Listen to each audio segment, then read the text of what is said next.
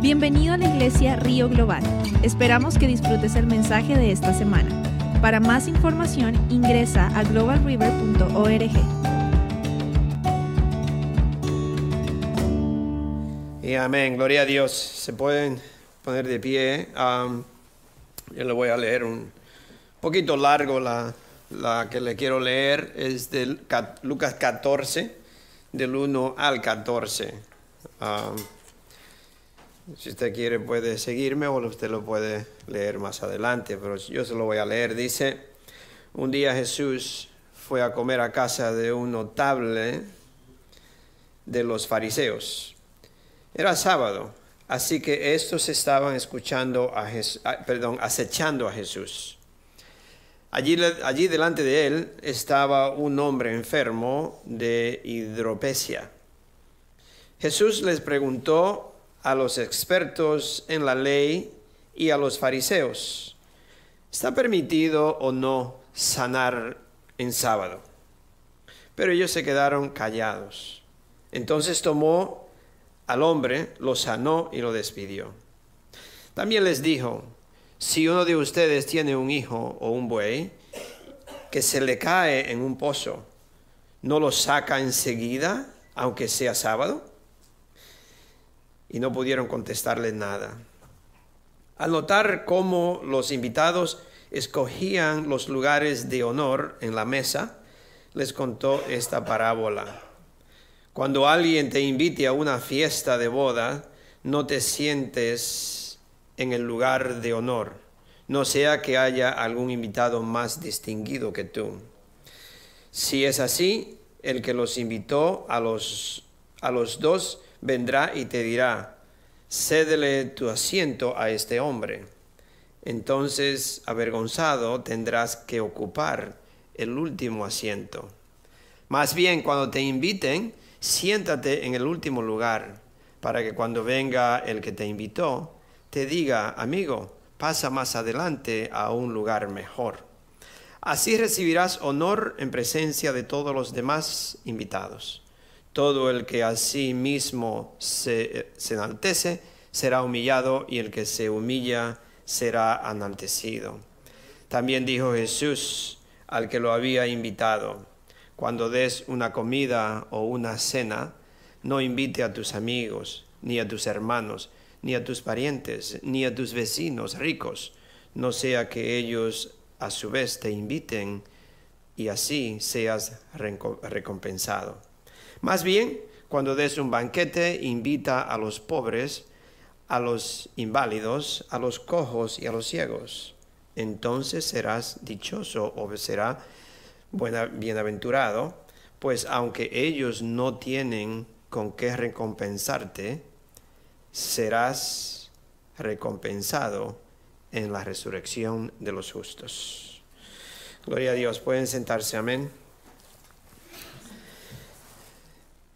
Al leer, leer esto, esta parte de la palabra de Dios me tocó mucho y hay varias cosas, varias cosas que nosotros podíamos, podríamos aplicarla o pensar para nosotros hoy en día. Y la verdad, la, como la palabra de Dios, como dice eh, el pastor, para mí la palabra de Dios, la Biblia, tiene, tiene mucho, como dice, mucho un sentimiento muy grande para mí, la palabra de Dios, en vez de un, un celular o una tabla, yo sé que ese es el sistema de hoy, pero yo siempre uso la Biblia, me gusta el papel y yo le exhorto a ustedes que eh, creo que se hace, es una relación más íntima cuando uno lee la Biblia de papel. Para mí, como dice la pastora, es como esa roca que empieza desde arriba a bajar, a bajar y, cuando llega al bajo ya está lisa en un matrimonio eso pasa, ¿no? entre más conozco a mi esposa, entre más tiempo paso con ella, pues más la entiendo. Puedo, puedo saber algunas veces, hasta sin decírmelo, lo que le gusta y no le gusta. yo creo que la palabra de Dios, si nosotros dedicamos tiempo leyendo la palabra de Dios, en vez de buscar un versículo de, estilo microondas, que nada más le poncha y ya está allá, no tiene una relación íntima, no llega a crecer con Dios. Entonces, por eso es que nosotros siempre, o yo siempre le digo, tenemos que leer la Biblia y dedicarle tiempo a las páginas de la Biblia buscando un versículo, porque en ese caminar Dios me va enseñando, me va hablando, me va y, encuentro otras, otras partes de la palabra de Dios que yo no sabía o no, no la andaba buscando. Pero digo, wow, y uno se queda parado ahí. Es como, ¿se acuerda? Bueno, no sé si el pastor caminó con su esposa cuando eran novios. Mi esposa y yo en Nueva York, en vez de coger el tren o coger un, un autobús, caminábamos desde Queen hasta la 42. Sí, caminábamos. ¿Por qué? Porque entre más, más tiempo usted pasa caminando, pues uno, y había parte que uno se sentaba, pues se sentaba a hablar o tomarse un café.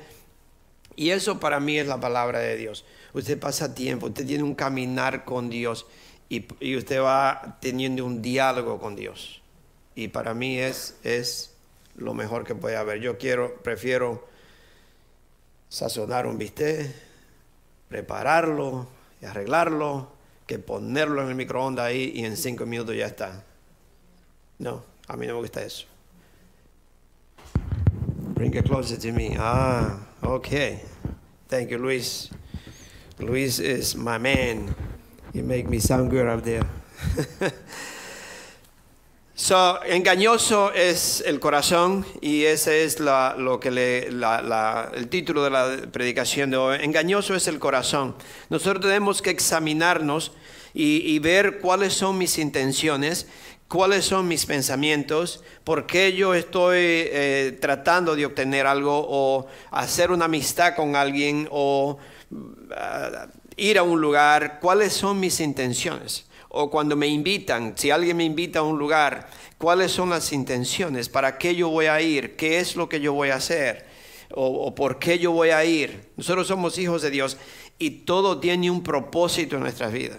Si alguien te invita a una casa, eh, eh, no necesariamente siempre es para una trampa, pero siempre uno tiene que decir, bueno, ¿cuál es, eh, para qué voy a ir o qué voy a hacer?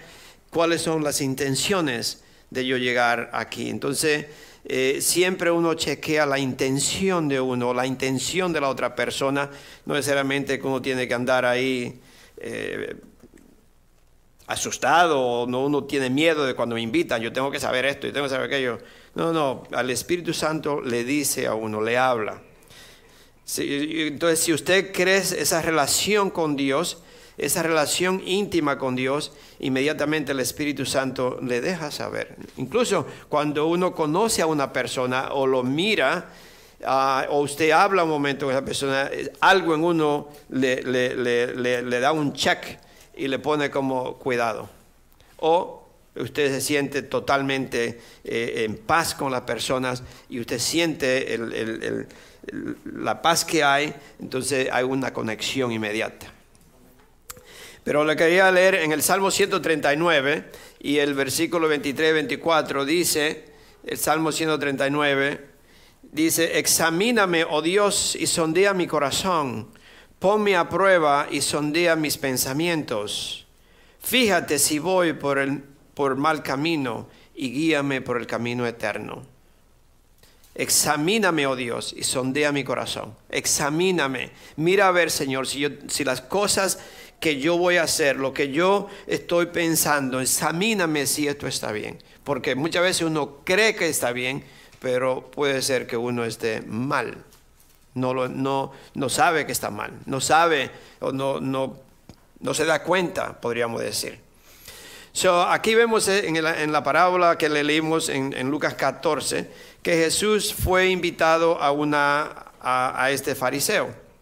Pero antes de eso, Jesús había sido invitado a la casa de otro fariseo. Solo lo que le quiero decir es que algunas veces nosotros como hijos de Dios, eh, el enemigo trata de hacernos trampas. De, de, involucrarnos o invitarnos a algo, no con la intención de en verdad bendecirnos, sino con la intención de hacernos una trampa. Si es el enemigo, nunca nos va a bendecir pero quiero decir que cuando alguien nos invita a, una casa, eh, tenemos que tener cuidado porque algunas veces quieren hacer una trampa. Por eso nosotros como hijos de Dios tenemos que estar familiarizados con la palabra de Dios para cuando alguien me hace pregunta, me está preguntando o me está cuestionando. No sé si le ha pasado a ustedes. A mí me ha pasado que personas me hacen preguntas, pero no son preguntas porque quieren saber algo, me están cuestionando. Y, hay que tener mucho cuidado cómo usted responde, cómo usted eh, eh, va a decir las cosas, cómo usted se va, porque le están haciendo una trampa. So, mucho cuidado cuando vamos a un lugar o usted acepta una invitación, porque hay, varias partes que usted será invitado para cuestionarlo, cuestionar su fe, cuestionarlo a la iglesia que usted va, cuestionarlo qué clase de pastor usted tiene, cuestionarle todo. Y, uno tiene que tener mucha sabiduría para cómo uno puede eh, contestar. Siempre eh, he escuchado que los judíos, cuando le hace, si usted lo ve en Jesús, es siempre así. Cuando le hacía una pregunta, él le contestaba con una pregunta. Eso es, eso es, mucha, eso es, tener sabiduría. Cuando alguien le hace una pregunta que es media rara, usted le hace una pregunta, le contesta con una pregunta para que esta persona, como dice, tenga que contestarle. So, aquí vemos que a Jesús lo, lo, habían invitado antes a un fariseo, está en Lucas 7, que no lo vamos a leer, pero ahora él fue invitado por otro fariseo, pero este ya era un fariseo de un rango más alto. Es decir, no solamente en la posición de, religiosa que tenía, pero era un funcionario. Entonces, este tenía autoridad para arrestar a Jesús. Él tenía autoridad para arrestar a Jesús, por eso lo invitaron allí. Lo invitaron con la intención específica de atraparlo de atraparlo en algo que él dijera o algo que él fuera a hacer para tener una, un motivo para arrestarlo. Él tenía la autoridad para hacerlo y por eso lo invitaron. Imagínense que lo invitan y, por cierto que aquí dice que había una persona al frente de Jesús que estaba enfermo. Es decir, que lo, lo hicieron con el propósito de que Jesús hiciera algo en un día que ellos como religiosos no lo permitían. Entonces Jesús le hizo la pregunta. Como ellos, eh, Jesucristo sabía la intención que ellos tenían, la intención de estos líderes, Él le hizo una pregunta. Ahí vimos la pregunta, ¿no? Le preguntó si se podía sanar a alguien en un sábado. Dice que lo estaban acechando. Y Jesús le preguntó, ¿es permitido o no sanar en sábado? Y yo le hago la pregunta, ¿es permitido nosotros no venir a la iglesia un domingo porque estamos ayudando a alguien? ¿Es permitido nosotros no sé, dejar de venir a la iglesia por algo. Como dijo la hermana, eh, yo soy uno de, los, ahora quizá todavía uno sigue, no, yo soy uno de los pastores que le digo que para mí el quedarme en la casa, si no hay una razón, si no estoy enfermo, si no estoy esto, para mí ha sido una trampa de Satanás. Esto, lo que está pasando. Porque ha querido que el cuerpo de Cristo no se unan, que el cuerpo de Cristo no se congregue. Y nosotros, yo siempre digo, yo necesito que alguien me roce por donde no me gusta. sí, porque si, si yo me mantengo en, en una encerrado, yo no soy, no, tengo el, el, ¿cómo se dice? The immune system, no tengo el, el ese sistema. Ah, sí, entonces me, voy a encerrar y cualquier microbio, cualquier cosita me va a hacer daño. No me, eh, persona que me diga la tontería más mínima me ofende. Entonces yo tengo que, estar con los hermanos, yo tengo que participar, yo tengo que tener personas difíciles en mi vida para yo aprender a amar, para yo aprender a ministrar, para yo aprender a, poder eh, eh, enseñarle los caminos de Dios. Pero imagínense si todos fueran como mi esposa, no aprendiera yo nada. Right? Because you're very nice. ¿Sí?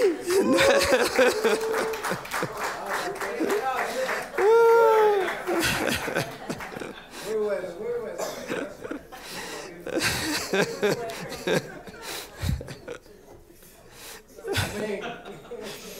Pero también se necesitan las espinas. Amén. Amén. Se necesitan las espinas también, porque así uno aprende. aquí vemos que Jesucristo sabía que tenían, le iban a hacer una trampa y que él, él, estaba preparado. Él sabía. Y cuando él entra y vio que era, un, que, que era una trampa que le iban a hacer, él inmediatamente le hace la pregunta, ¿se puede sanar a alguien un sábado? No supieron qué decirle. No sabían qué hablarle, no sabían cómo contestarle. Y ahí el Señor Jesucristo le da le, da unos ejemplos. Si, esto le pasa a ustedes, no, lo hacen, ¿por qué no lo hacen? yo quiero que, ustedes vean a Mateo, Mateo 12, 8. Mateo 12, versículo 8. Porque Jesús lo que le está diciendo es que muchas personas son religiosos y que no hacen algo porque son religiosos, porque tienen un día que no se puede hacer nada. Entonces, en, en uh, Mateo 12, el versículo 8 dice, oh, la iba a leer en inglés, I'm sorry. Sepan que el Hijo del Hombre es Señor del sábado. Sepan que Cristo es el Señor del sábado de todos los días. Nosotros podemos descansar todos los días en Cristo, porque Él hizo todo. Jesucristo hizo todo. Si usted descansa un, un lunes, pues el lunes dedíqueselo a Dios, dedíquelo a su familia, dedique el tiempo para Dios y ese día es el día que usted descansa. Ese es el día de descansar. Entonces, nosotros o hemos puesto leyes o cosas que descansamos un día, pero en Cristo ya todo fue, ya Cristo hizo todo. En Cristo somos libres. Pero no para hacer lo que yo quiera, sino hacer lo que Él me diga. So, en Cristo Él es el Señor del sábado. ¿Qué, ¿Qué quiere decir esto? ¿Alguien sabe? ¿Qué quiere decir que Él es el Señor del sábado? Él es el dueño del sábado, no yo. Él es el dueño del sábado. Él es el dueño del domingo. Él es el dueño del lunes. Cualquier día. Él es el dueño. Entonces, nosotros tomamos los domingos para venir a la iglesia porque queremos alabar a Dios, adorar a Dios. Pero ¿qué pasa si usted viene el domingo y ese día exactamente, y no vaya a caerse el domingo porque usted va a decir que Dios le dijo y quizás sea mentira, porque muchas veces inventamos cosas para no venir. Pero si Dios le dice, si el Espíritu Santo de Dios le dice, este domingo yo quiero que tú vayas a visitar a alguien o que tú este domingo va a visitar a alguien, usted obedezca a lo que el Espíritu Santo le está diciendo, pero esté seguro que es el Espíritu Santo y no es usted que no quiere venir a la iglesia. O que no es el enemigo que le está tratando de, desviar. uno tiene que ser guiado el 100% por el Espíritu Santo y tener esa relación con Dios para que el Espíritu Santo, cuando el Espíritu Santo me, dice algo, yo sé y, entiendo que es Dios que me está ordenando. ¿Se acuerda cuando el, samaritano, de aquel buen samaritano, cuando aquella persona y los religiosos le pasaron por el lado? Oh, no, yo voy para la iglesia. A mí, aquel que se muera, pero yo voy para la iglesia. Yo voy a predicar, yo no me puedo parar con nadie. Y Jesús le dijo, no, hay cosas que son muy importantes, hay cosas que nosotros no necesariamente no, no estamos sirviendo a esto más que a Dios, sino que es lo que Dios me está diciendo que yo haga.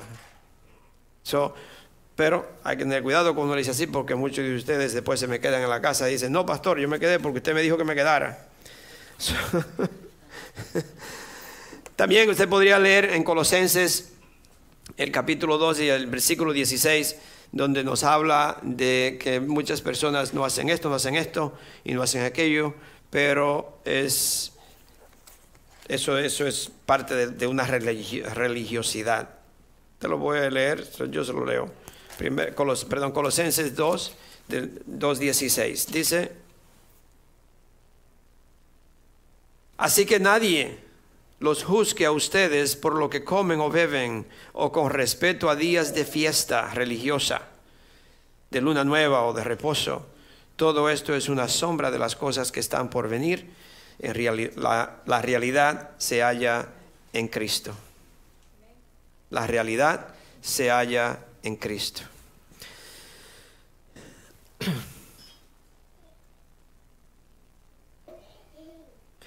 Cuando Jesucristo le, le, dice esto a los fariseos, hay algo ahí que me hace, que me hace inmediatamente Jesucristo pasa a ver a los, invitados.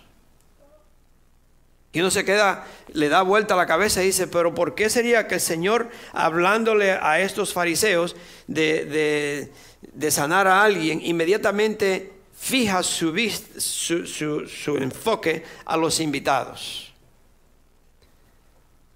¿Por qué sería eso? Me imagino, yo pienso que allí habían invitado que eran parte de Cristo, que eran parte que, que lo seguían a Él o que andaban con Jesús. Parece ser que varios de estas personas, inmediatamente cuando llegaron a este lugar, que parecía ser que era una fiesta de boda, se inmediatamente cogieron los mejores asientos. Muchas veces nosotros queremos obtener algo o ganar algo o aparentar algo y no, no vamos a precipitar o a correr a tomar una posición que Dios no me la ha dado. Como dijo el pastor, que estaba muchas veces, que dijo, estaba barriendo, estaba limpiando, lo mandaban, el pastor Jesse llevando silla y, y haciendo cosas, muchas veces una persona lo primero que busca es una posición o conocer a alguien para aparentar algo. Nosotros una vez fuimos aquí al colegio y la graduación de mi nieto. Y había una, eh, cuando se gradúan de, la high school, no sé si ustedes han estado, eh, cuando se gradúan los niños de la high school y lo hacen en el colegio, esos son gentíos porque hay varias escuelas, y línea, una línea grandísima para poder entrar. Y nosotros llegamos, yo no sabía dónde era. Y yo llego, y yo, oh my God, ¿y a dónde será esto? ¿Y por dónde es que se va a entrar? So, yo voy y llego a una puerta ahí a preguntar, y ahí estaban los guardias. Entonces yo voy y le, y le pregunto y me dice, oh, hi, el guardia. me saluda y digo, oh, hey, how are you, sir? Oh, good. Y le digo, no sé por dónde se entra. Oh, no, no, no, no. Come, come on, come on, come on. Yo ministraba en la cárcel y él era un guardia de la cárcel. Y cuando me vio, me conoció. Y me dijo, no, no, no, entren, entren. Mi esposo y yo fuimos los primeros en entrar. y tú esa línea de allá atrás. Pero yo no, no, no, yo no, no, no me lo conocía a él, no, no, no me daba cuenta. Pero yo no estaba allí eh, presumiendo, yo conozco a fulano y a mí sí me dejan entrar. Y por eso yo me hago amigo de esta persona, para que cuando se llegue el día yo pueda usarlo a él como, como esto. Entonces, nosotros como hijos de Dios, mis hermanos, tenemos que ser personas humildes a Dios, servir a Dios, sin buscar una posición sin buscar un reconocimiento, sin buscar que, yo ganarme algo porque yo ando manipulando la situación. So, siempre es humillarnos delante de Dios y dejar que sea Dios que me levante o que me ponga en el lugar que Él me debe de poner. So, Jesús le dijo que no se precipitaran eh, a correr para obtener el mejor asiento. Hoy hay gente que derriba a los demás. Hay personas hoy que derriban a otros para ello obtener o para ello tener pasar hacia adelante o tener una posición. Se ha dado cuenta hoy como el político, eso pasa en la política, quiera Dios que no pase en la iglesia, donde las personas se, se dicen tantas divinas cosas para obtener una posición, para ganarle al otro, y hablan mentiras y dicen de todo para eh, chisme y de todo lo que le pueda salir para ello tumbar a la otra persona, quitarle la posición. Y, se, jactan o quieren eh, ser parte de una persona eh, popular o alguien que ya lo conocen para ello poder tener una posición. Y, eso es lo que Jesús está diciendo. No, no, no quiera tener una posición o, hacer amistades con alguien para que así tú, tú hacerte creer muy importante. Algunas veces invitamos y yo le puedo decir, no, yo quiero que ustedes me inviten, ¿ok? Pero algunas veces tratamos al pastor mejor, si lo invitan a la casa, queremos lo mejor para él, pero si va un hermano, un hamburger está bien. ¿Sabe? Eso no, debe ser así. No debe ser así. Nosotros todos somos, iguales. Nosotros tenemos todos que tratarnos igual. Si usted invita a un hermano y le da un hamburger, si invita al pastor, también tiene que ser un hamburger. No diga, oh no, al pastor tenemos que buscarle el rabo de langosta, aunque me gusta. o el filet miñón. ¿Sabe? Porque viene el pastor. Claro que, que, yo lo miro así, ¿no? Si mi papá y mi mamá estuvieran en vida y me vienen a visitar, pues usted quiere poner lo mejor para ellos, porque es, es una honra, es un respeto, es un amor que usted le tiene, eh, lo quiere tratar con, esa, con esa eh, con ese amor hacia ellos, ese respeto. Claro que eso, eso, es, eso es bueno, pero yo no puedo hacer la distinción entre un líder a, una a un hermano que me visita. Yo no la puedo hacer yo tengo que hacer lo mismo. No puede haber balanzas desiguales. Tenemos todo que hacer lo mismo. Si yo invito a un hermano, yo lo debo tratar igualito como si yo fuera el pastor que viene a mi casa. Yo lo tengo que, que amar, tengo que darle lo mejor que yo le pueda dar a él. ¿Ok? So, vamos a Proverbios 25. Proverbio 25.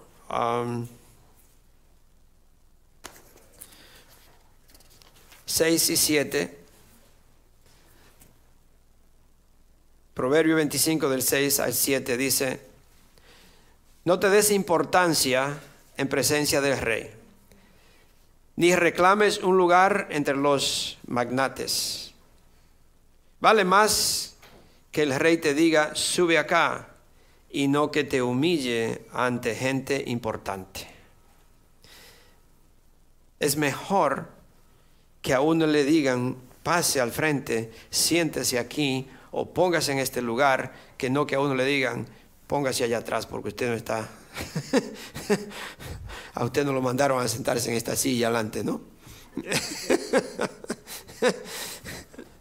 sí, entonces, lo que Dios nos está dando es un ejemplo a nosotros como hijos de Dios. Yo siempre tengo el, la primera, el primer asiento. Siempre, como hijos de Dios, no importa dónde te sientes. Te puedes sentar allá atrás en una piedra y tú estás en el mejor asiento, porque yo soy un hijo de Dios.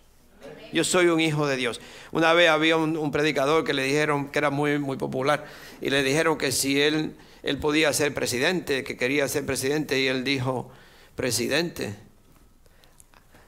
¿Cuándo tú has visto que una persona que está en una posición tan alta desea una posición abajo?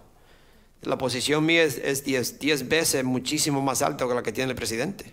Yo soy un siervo de Dios. Yo le sirvo a Dios. El presidente no tiene una posición como la que yo tengo.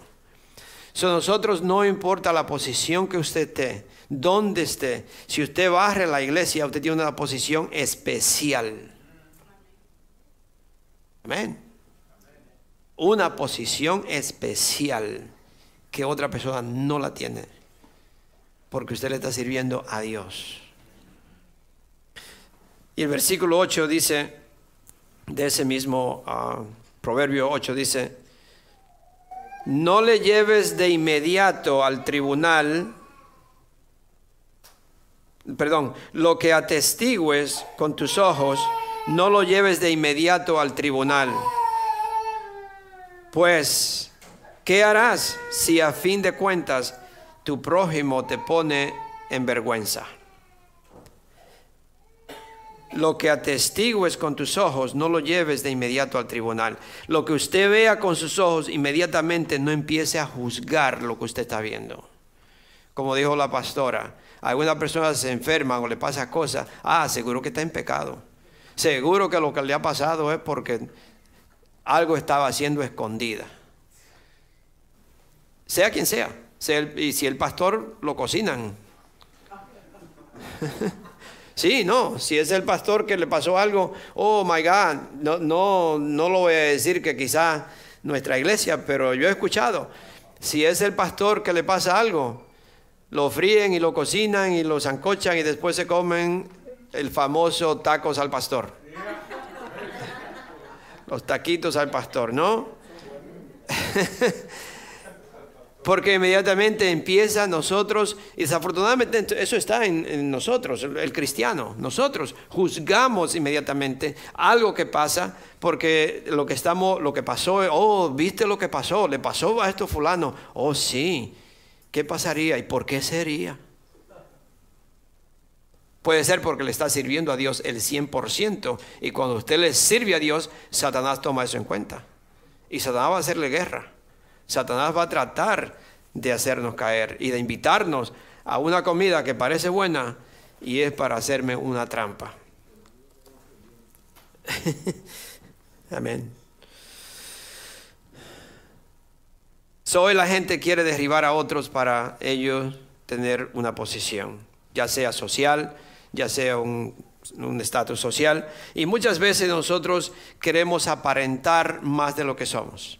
Es decir, algunas veces yo he visto personas que, I don't know, se quieren comprar una, una Dually, ¿cómo se llama? Una camioneta de esa grandota que tiene doble llantas y esas camionetas cuestan hasta 60, 70 mil dólares, 50 mil dólares y, y ¿sabe? andan, andan con cosas, yo le digo, ah, yo trabajaba con un muchacho y él me decía que quería comprarse un carro, él lavaba platos, yo antes era cocinero, y quería comprarse un carro como de 10, 15 mil dólares, no era mucho.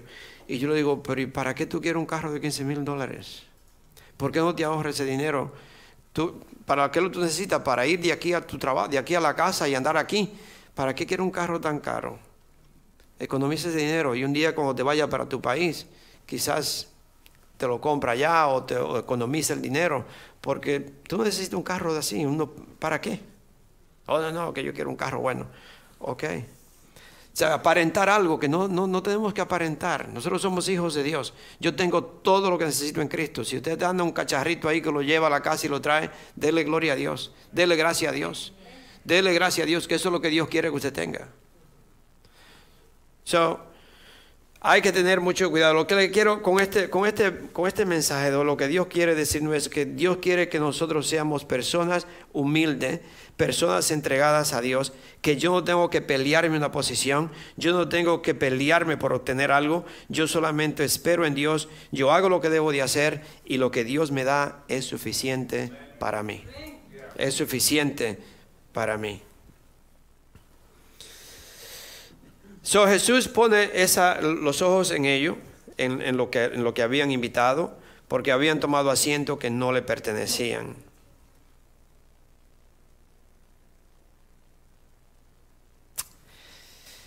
Y ahora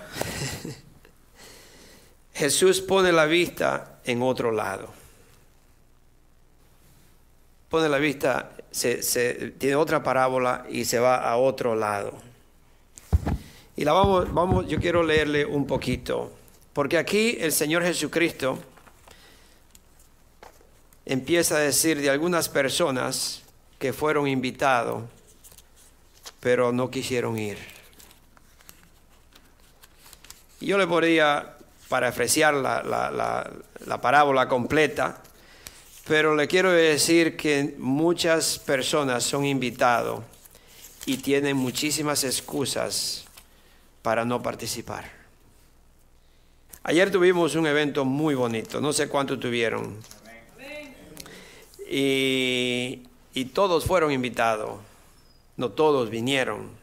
Me imagino porque muchos tenían varias excusas por la cual no, no vinieron.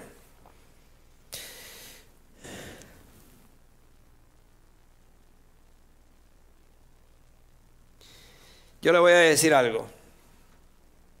No hay una cosa más importante que cuando nosotros nos invitan a las cosas de Dios. No hay, no hay nada que pueda ser más importante que yo venir y adorar a Dios.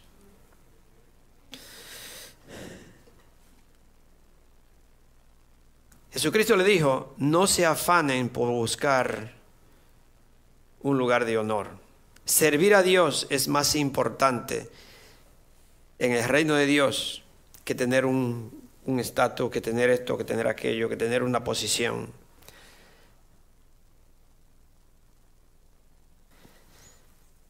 Vamos a leer en la parábola de Lucas 14.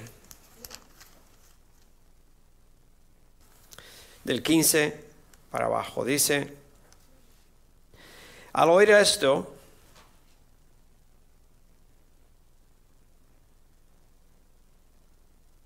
¿están ahí?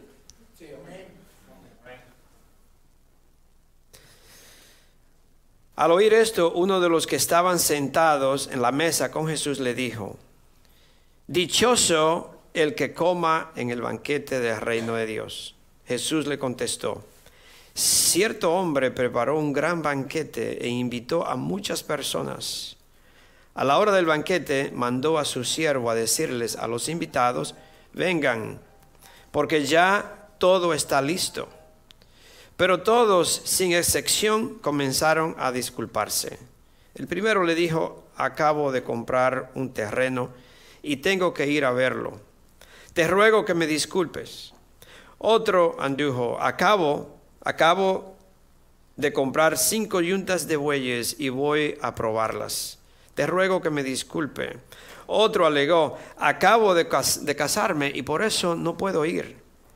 El siervo regresó y le informó de esto a su señor. Entonces el dueño de la casa se enojó y le mandó y le mandó a su siervo, sal deprisa por las plazas y, los callejones del pueblo y trae acá a los pobres y a los inválidos, a los cojos y a los ciegos.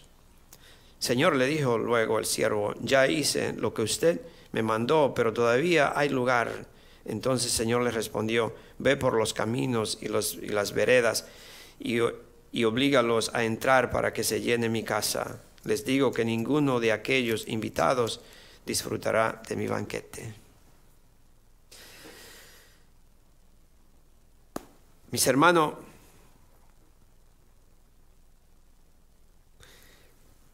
Dios nos ha dado una invitación.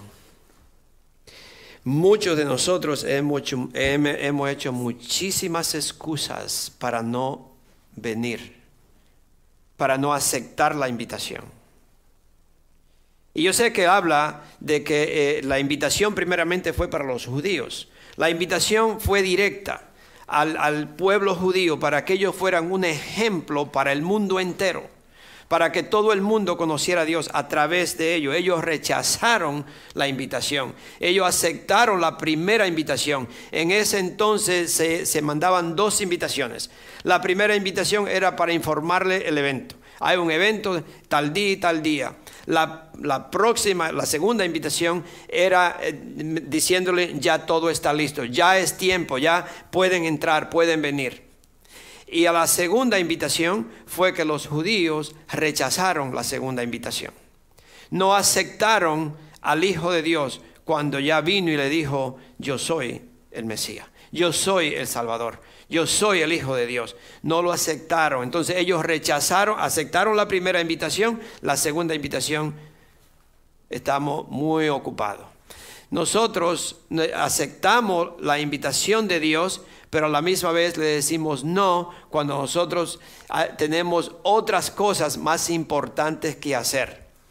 Y la invitación es para todo. La invitación, como le dije al principio, no necesariamente que usted tiene que estar en los domingos, todos los, en la iglesia todos los domingos, pero la invitación es que yo debo de vivir como si estuviera en la iglesia todos los domingos. Yo tengo que vivir toda mi vida igual. Yo tengo que ser igual en la iglesia, como en, la calle, como en la casa, como en la tienda. En todas partes yo tengo que ser la misma persona porque la invitación que Dios me ha hecho es para que yo siempre esté vestido de blanco como, eh, como si estuviera en la boda.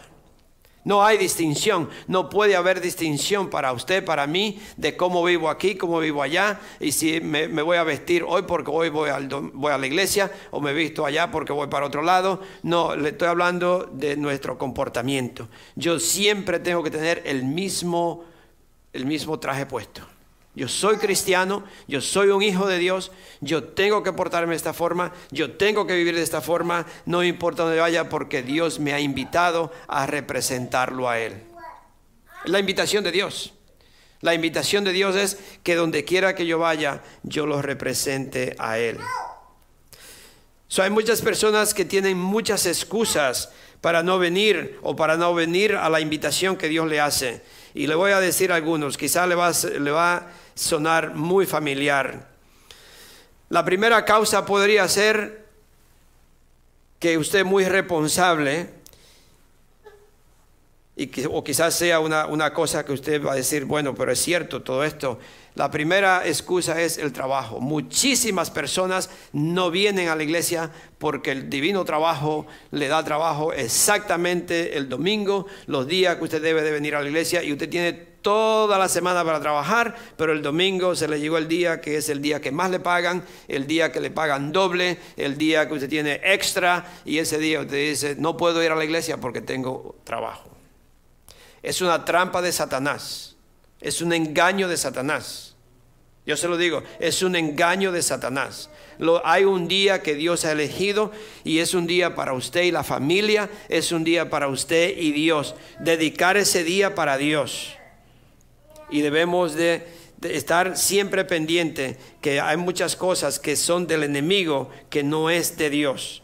Y yo debo de estar alerta, estar eh, eh, ah, siempre pendiente de lo que el enemigo quiere hacer en mi vida, desviarme, cambiar mi vida. Puede ser, una, puede ser una responsabilidad con la familia, que mi hijo se enfermó, que mi esposo no se eh, hay personas que se quedan en la casa porque el esposo le duele la cabeza. Digo, bueno, si usted es una eh, doctora o, doctor, ok, pero si no es nada de eso, eh, venga a la iglesia. Muchas personas, muchísimas razones por la cual no vienen, se quedan y, en verdad es buscando excusa para no asistir a la iglesia, para no venir.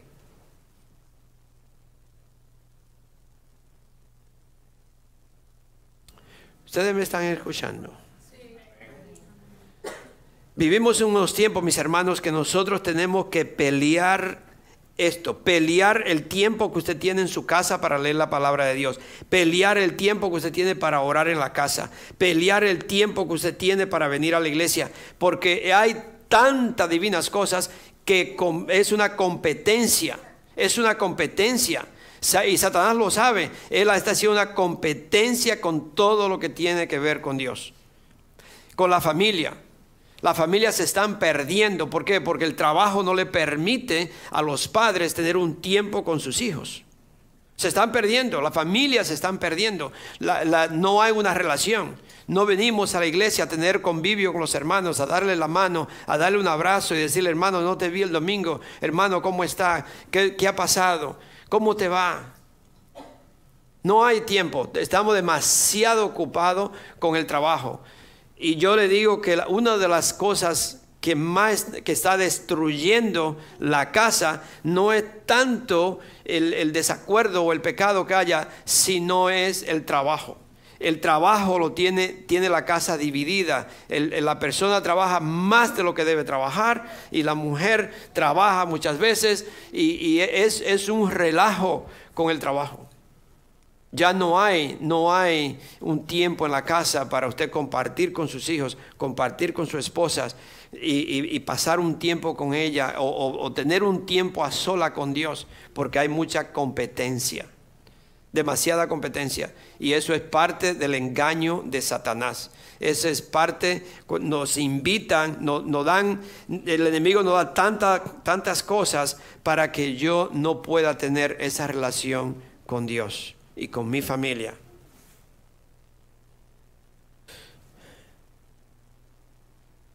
Muy ocupado para recibir la invitación de Dios. Quiero ah, terminar con un versículo, Juan 13, ah, perdón, Juan 3. Muy, muy familiar, un versículo muy familiar, Juan 3.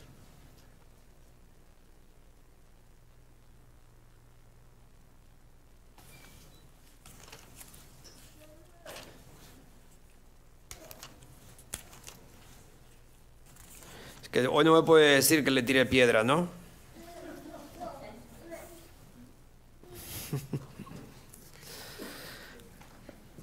Juan 3, 16 al 18 dice, porque tanto amó Dios al mundo, un versículo que todos se lo saben de memoria, ¿no?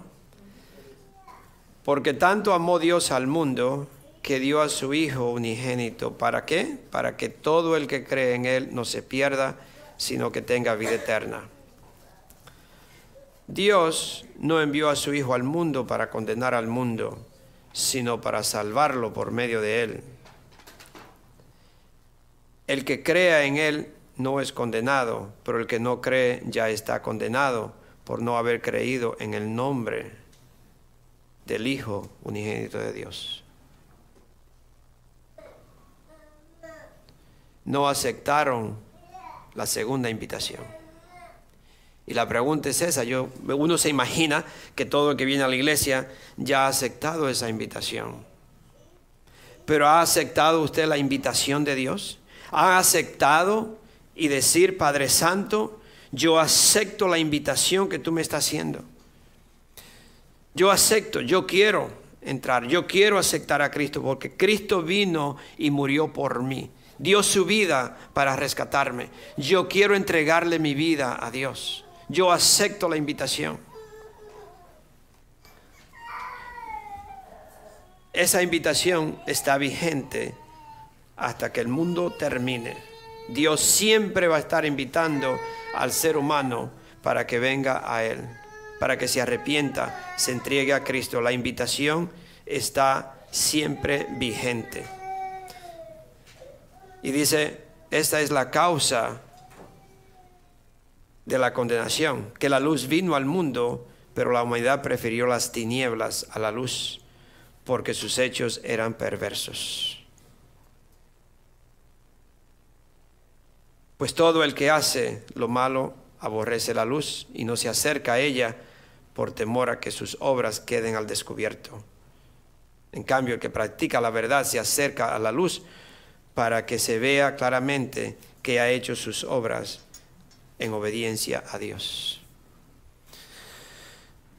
Padre Santo, yo sé Señor que esta palabra que tú nos has dado hoy tiene varios, varios niveles o varios, varios textos, Señor, y yo quería abarcar todo. Yo sé, Señor, que es imposible. Pero yo te pido, Señor, que como hijos tuyos, Señor, nosotros no tenemos que derribar a nadie o hablar mal de nadie o que tratar de quitarle un puesto a alguien para así yo obtenerlo. El puesto que yo tengo es el, el, puesto especial que tú me has dado, Señor. Si me siento en la última silla es donde tú quieres que yo me siente. Si me siento al frente es porque tú me has puesto al frente. Señor, yo no ando buscando una posición, yo lo que quiero es servirte y nada más. Te doy las gracias, Señor. Pero también, Señor, yo te pido, Padre Santo, que nos ayude a aceptar la invitación. Tú nos estás invitando, tú estás invitando al pueblo de Dios a venir, Señor, a venir a servirte, a venir, Señor, y a aceptarte, a aceptar al Hijo como Señor y Salvador. Tú nos estás invitando a nosotros a vivir una vida ejemplar, una vida, Señor, que concuerda con tu palabra. So, ayúdanos, Señor, a hoy en día a hacer ese, un testimonio, a ser, Señor, a poder ayudar a aquellos que no te conocen, a ser una luz para aquellos, Señor, que caminan en oscuridad. Señor, eso siempre es lo que yo te pido, Señor, que nosotros seamos un testimonio, que nosotros, aquellos que no te conocen, ya sea en el trabajo, ya sea en las tiendas, ya sea en la casa, ya sea aquí, donde quiera que sea, Señor, que ellos te vean a ti en nosotros. Y yo te doy las gracias, Padre Santo. Bendice a estos tus hijos. Señor, yo lo pongo en tus manos. Y yo te pido, Padre Santo, que aquí no haya uno, no haya uno solo en esta casa que se, que se pierda. No haya uno solo en esta casa, Señor, que se vaya, Señor, sin entregarles, entregarse a ti, Señor, sin entregarte a ti su vida, Señor. Que su vida, Señor, te pertenezca a ti, Señor. Soy yo te doy las gracias, Padre, por esta, esta mañana, este día, Señor, que nos has dado este tiempo para nosotros compartir y convivir. Yo pongo estos tus hijos en tus manos y te pido que tú los guíes, que tú los bendigas, Señor. Gracias, gracias, Padre Santo. En el nombre de nuestro Señor Jesucristo. Amén, amén.